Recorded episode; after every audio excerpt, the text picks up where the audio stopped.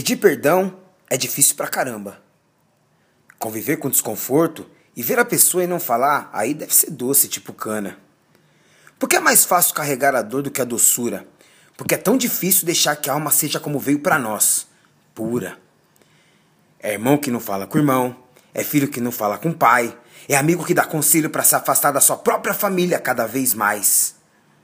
Cadê o amor? Pô, roubaram.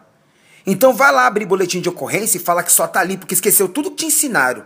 Valores familiares, regras sagradas mais do que seu próprio sangue. Se você fosse do corre mesmo, entendeu? A sua família seria a sua verdadeira gangue.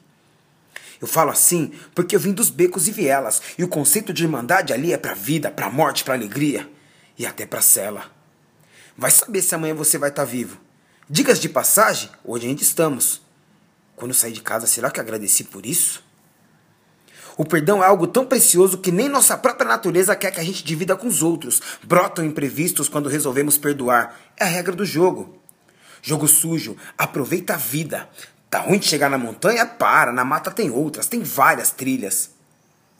Afinal, quem manda na bagaça? Me diz, você vai falar que é o destino, sei lá o quê? Ou será que é aquele seu amigo conselheiro que nem ele mesmo consegue ser feliz? Tem vida atribulada, só pensa no trabalho, ninguém presta, só o dele que é bom. Casado? Não, separado. Seu coração tá te pedindo uma nova chance. Tá ouvindo ele falar? Escuta, bem distante. Dá oportunidade para ele bater na cadência outra vez.